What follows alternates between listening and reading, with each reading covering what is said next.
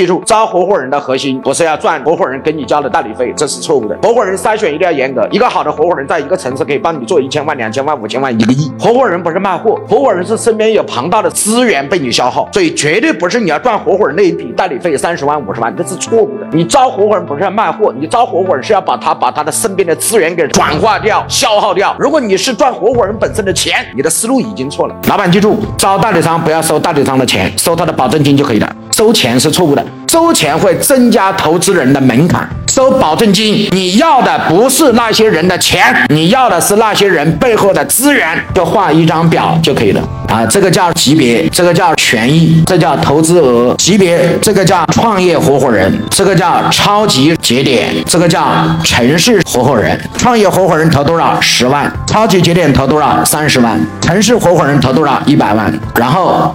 写一个叫权益一，我们有订单之后，这个钱是怎么分的？八二分，我八你二。这个钱怎么分？五五分。这个钱怎么分？三七分。权益二，保证金一年退，有订单就退。这个十万块钱的保证金是一年之后退给你，中间不做业务想退也退不了，是只有一年我才退给你。交了三十万保证金，有订单我就退给你。那同样交这一百万的保证金，第一必须要有订单，第二。